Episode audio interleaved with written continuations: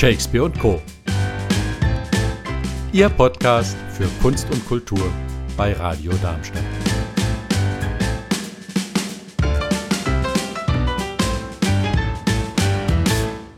Das Staatstheater Darmstadt experimentiert zurzeit mit einem neuen Format, einer Reihe von Liederabenden in den Kammerspielen. Unerhört Begegnungen mit Komponistinnen wurde sie genannt. Dabei stehen die Komponistinnen und Musikerinnen aller möglichen Epochen im Mittelpunkt, zum Beispiel die Französin Lily Boulanger, die Amerikanerin Amy Beach oder die in Wien geborene Alma Mahler. Sie prägen weltweit das Musikleben, gehörten und gehören zu den Pionierinnen des Musiktheaters und standen doch lange im Schatten ihrer männlichen Kollegen. Über zwei Spielzeiten wird bei Porträtkonzerten jeweils eine der oft vergessenen Komponistinnen und Musikerinnen vorgestellt. Nicht nur mit ihren Werken, sondern auch mit Einblicken in ihr inspirierendes Leben. Meine Kollegin Jutta Schütz sprach mit den beiden Initiatorinnen, mit der Operndirektorin Kirsten Uttendorf und der Dramaturgin Isabel Becker. Ich freue mich sehr, dass Kirsten Uttendorf, Operndirektorin am Staatstheater Darmstadt und Isabel Becker, Dramaturgin, heute im Studio von Radio Darmstadt zu Besuch sind. Sie beide zusammen haben eine leider ungewöhnliche Konzertreihe ausgeheckt, die sie unerhört genannt haben. Dabei geht es um Begegnungen mit Komponistinnen und sie spielen wohl mit der Zweideutigkeit des Wortes unerhört. Denn dass Komponistinnen kaum gehört werden, ist sicher unerhört im Sinne von unverschämt. Was meinen Sie, Frau Uttendorf? Ja, Komponistinnen sind viel zu lange auf dem Spielplan nicht anwesend gewesen. Immer mal wieder gibt es natürlich Komponistinnen, die gezeigt werden, aber sie gehören nicht zur Selbstverständlichkeit, gehören nicht in den Kanon.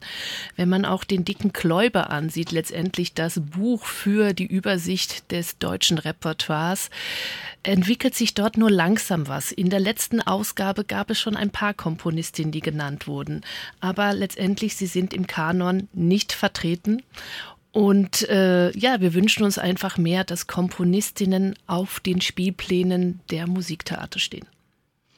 Musik zu komponieren, das war ja jahrhundertelang ausschließlich Männersache. Wer oder was hat Frauen daran gehindert, zu komponieren? Ja, es gab dafür natürlich einige Gründe. Zum einen war es in der Ausbildungssituation den Frauen nicht gegönnt, an Hochschulen zu studieren. Das beste Beispiel ist wahrscheinlich Fanny Hensel, deren berühmter Bruder äh, Karriere machte als Komponist. Und sie die gleiche musikalische Ausbildung hatte, die gleichen Chancen. Und der Vater aber ihr verwehrte, diesen Weg als professionelle Musikerin zu gehen. Und sie sich dann in ihren eigenen Salonmusiken ähm, versucht hat, einen Raum zu schaffen, um ihre Kompositionen doch zu Gehör zu bringen. Also es ist zum einen die Ausbildungssituation, es ist zum anderen natürlich die Stellung der Frau in der Gesellschaft, dass es ihnen vergönnt war, wirklich diesen Beruf auszuüben. Und wenn wir überlegen, dass in den 70er Jahren erst äh, sich geändert hat, dass Frauen irgendwie einen Beruf ausüben dürfen, ohne den Ehemann zu fragen, dann ähm, war das schon ziemlich revolutionär, dass es dann doch um die Jahrhundertwende und eigentlich seit an, seit dem Beginn der Oper 16, um 1600 schon Frauen gab, die komponierten. Und anscheinend waren es eben oft die Väter oder die Ehemänner, die dann verhinderten, dass da eine Karriere draus entstand.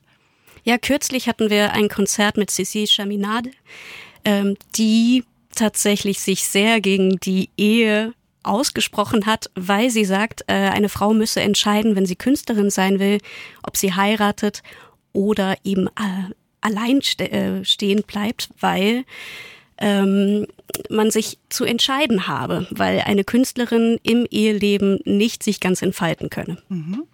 Ja, und wenn man Alma Schindler-Maler sieht, ich sage ganz bewusst Schindler nochmal, die dann mit Maler verheiratet war, auch mit Gropius verheiratet war, die dann doch mit Beginn ihrer Ehe erstmal das Komponieren aufgegeben hat oder es im Hintergrund gemacht hat, weil Mahler auch im Vorfeld einen 20-seitigen Brief an sie geschrieben hat und Bedingungen gestellt hat. Er ist der einzige Komponist in der Familie. Mhm. Und es ist natürlich dann immer die Entscheidung gewesen für, kann ich mich selber ernähren sozusagen oder geht man dann doch in die sogenannte Versorgungsehe? Und so mussten natürlich auch Komponistinnen entscheiden, weil viele Komponisten hatten in der Zeit damals die Chance, nur über eine Dirigentenstelle ihr Geld zu verdienen. Und die war natürlich Frauen verwehrt, wie es natürlich auch Frauen lange verwehrt war, in einem Orchester zu arbeiten. Und etwas anderes, was ja auch immer schwierig war, war das Veröffentlichen von musikalischen Werken. Das äh, einen Verleger zu finden, ich glaube, da war es genauso schwierig. Da war es genauso schwierig. Also viele Verleger, natürlich, weil Frauen Musik, Anführungsstriche, kein Markt war. Äh, natürlich, äh, Cecile Caminat hat es geschafft. Sie hat Verlage gefunden. Wir haben das Problem bei Alma Mahler sozusagen. Es sind 17 Lieder erstmal noch vorhanden. 14 waren es früher, drei sind noch gefunden worden. Sie hatte keinen Verlag, wo alles äh, publiziert wurde und einiges ist dann auch in Wien im Krieg verloren gegangen. Und natürlich viel mehr Frauen haben immer die kleineren Formate geschrieben, weil sie keine Chancen hatten, große Kompositionsaufträge zu bekommen, um diese zu veröffentlichen. Deswegen gibt es leider von Frauen auch zu wenige größere Opern, die man in einem mhm. großen Opernhaus sein kann. Sie haben viele schöne Kammeropern geschrieben mhm. und das ist sicherlich auch noch ein Raum, den es mehr zu entdecken gibt. Mit dem Projekt Unerhört, Begegnungen mit Komponistinnen, äh, wollten Sie beide ja dafür sorgen, dass Komponistinnen und ihre Musik bekannter werden. Nicht im großen Format, sondern mit Liederabenden in den Kammerspielen. Wie ist das Konzept? Ja, wir haben uns äh, in unserer ersten Begegnung sofort darauf geeinigt, dass wir mehr Komponistinnen auf den Spielplänen sehen wollen und dann dieses besondere Format entwickelt, in dem Sängerinnen und Sänger aus dem Ensemble sich eine, je eine Komponistin aussuchen und sich intensiv mit deren Leben und äh, deren Wirken und Schaffen auseinandersetzen. Und dadurch werden wir alle zu kleinen Expertinnen und Experten dieser äh, bestimmten Komponistin. Und das ist, glaube ich, das Besondere an diesem Format, dass wir versuchen, äh, unser Wissen breit aufzustellen und mit äh, unterschiedlichen Menschen auf eine Komponistin zu blicken. Und die Biografien spielen ja auch beim Konzert eine Rolle. Genau. Das Tolle ist, äh, dass jedes Format oder jeder Abend einen anderen Schwerpunkt setzt oder sich ganz anders und individuell mit den Komponistinnen auseinandersetzt. Bei Lily Boulanger haben wir einen Dokumentarfilm gezeigt, bei anderen Liederabenden Amy Beach hat Georg Feste sich äh, lesenderweise dieser Biografie genähert. Und ich glaube, da gibt es noch viele schöne Abende und Formate, in denen sich die Komponistinnen, äh, in denen die Komponistinnen vorgestellt werden.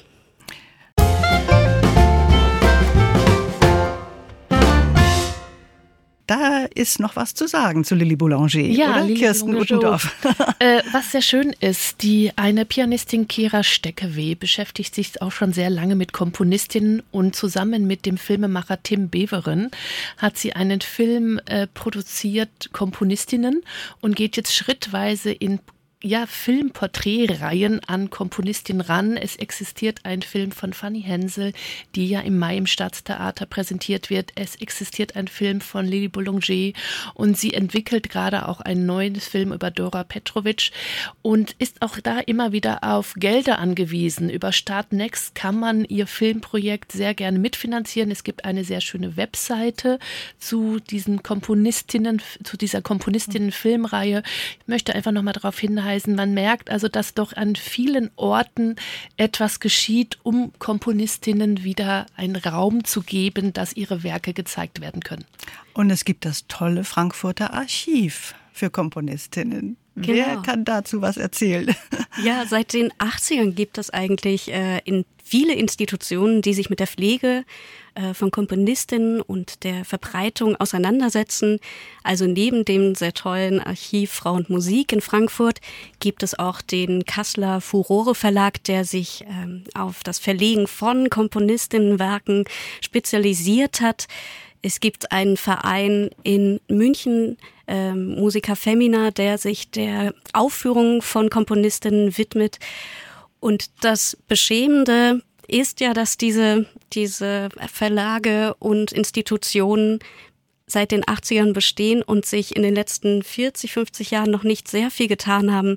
Deswegen ist unsere Reihe nur ein kleiner Tropfen auf den heißen Stein und doch merken wir, dass sich beispielsweise das Repertoire unserer Sängerin jetzt durch diese Abende schon erweitert hat und dass wir zumindest ein Publikum erreichen, die neue, also die die Begegnung mit Komponistinnen sehr schätzen. Ja, die Konzerte finden ja nur einmal statt in dieser Reihe, aber sie könnten eben jetzt auch äh, an anderen Orten damit auftreten, die Sängerinnen und Sänger. Ne? Letztendlich durch diese Patenschaften ist es doch eine intensive Auseinandersetzung mit dem Leben und dem Werk dieser Komponistinnen. Und es ist ein Abend geschaffen worden, der natürlich am Staatstheater Darmstadt zur Premiere kam, aber unsere Sänger und Sängerinnen können gerne mit diesen Abenden gastieren, damit mhm. die wirklich dieses Werk verbreitet wird. Mhm. Und es ist auch sehr spannend zu hören, dass in der Ausbildung immer noch, in der Ausbildung von Sängerinnen und Sängerinnen kaum Komponistinnen vorkommen. Es ist ja auch noch neue Musik, kommt noch sehr, sehr mhm. wenig vor. Mhm. Und man denkt dann doch immer noch sehr stark an das gute alte Repertoire, was auch wichtig ist, was wir auch bewahren müssen und in der heutigen Zeit immer wieder nach nach unserem Zeitgeschehen neu auf die Bühne bringen müssen. Aber natürlich ist es auch spannend zu sagen, was sind die Komponistinnen gewesen? Also mhm. was sind sie? Was sind das für Begegnungen? Einfach wirklich schauen, dass ein Stein auf dem anderen gebaut wird und letztendlich es selbstverständlich ist, dass Komponistinnen gespielt werden.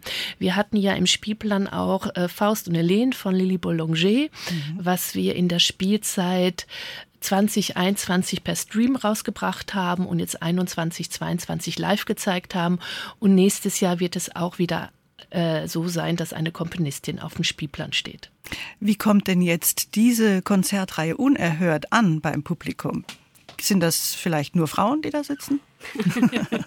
Nein, äh, das Publikum ist sehr gemischt.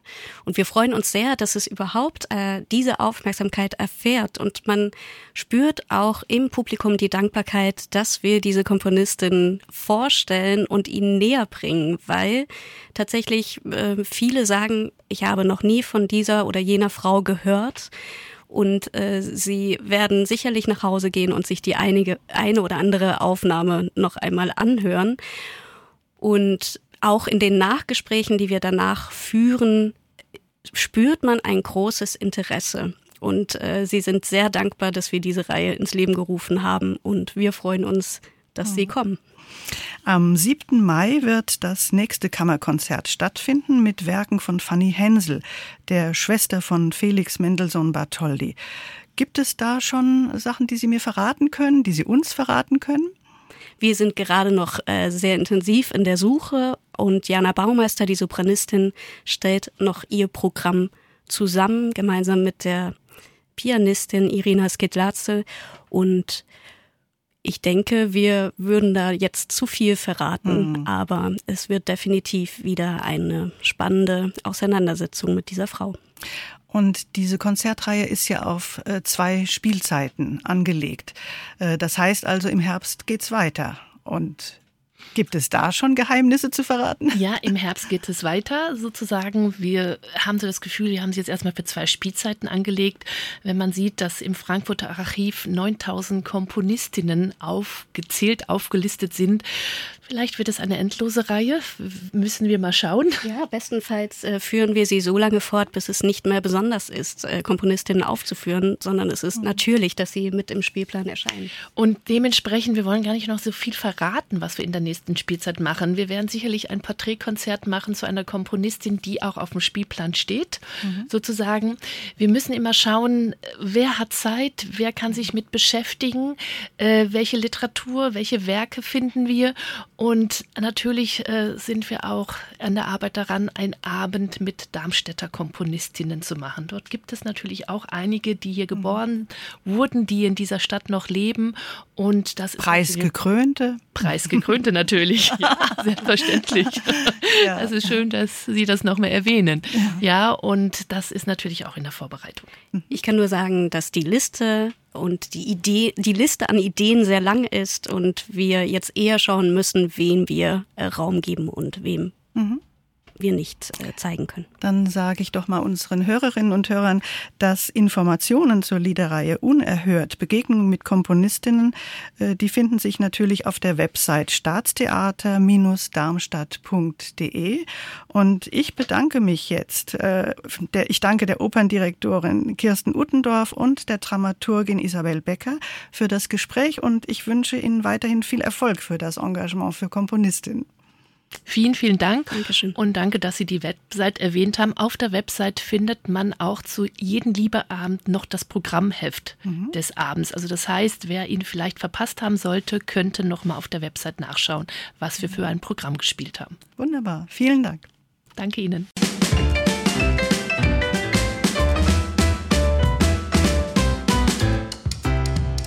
Das war's von Shakespeare und Co.